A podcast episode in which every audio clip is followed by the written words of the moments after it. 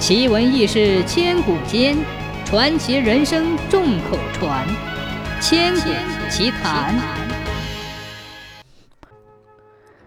嘉庆年间，福建闽县有个汉子，大清早出门拾牛粪，在回家的路上捡了一个包裹，打开一看，有五十两银子。这汉子看四下无人，于是心眼一转，将银子揣进自己的兜里。汉子回家之后，将此事告诉了母亲。母亲并不高兴，对汉子说：“儿啊，这个钱咱不能要。施主带这么多钱出门，多半是急用。”然后母亲问汉子是哪里捡的，再到哪里去等施主回来。按照母亲所说，汉子早饭都没吃，按原路返回，坐在那里等施主。大概过了半晌。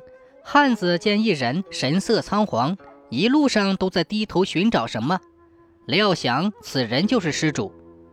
但汉子社会经验不多，也没问那人的包裹是什么样，里面是什么东西，只问了一句：“你丢钱了吗？”那人说是，汉子就把包裹给了那个人。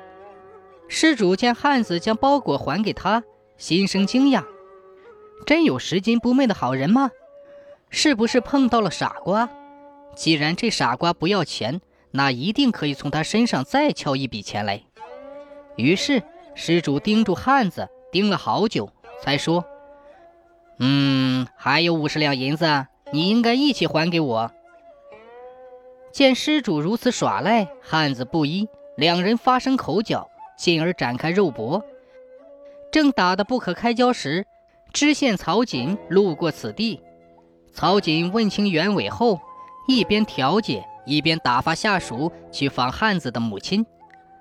半个时辰后，下属回来向曹锦耳语，说汉子是遵母亲的嘱咐来此找施主的。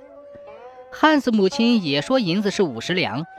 曹锦知道是怎么回事了，事实清楚了，判起来也不难，依法只需表扬一下汉子，批评一下施主。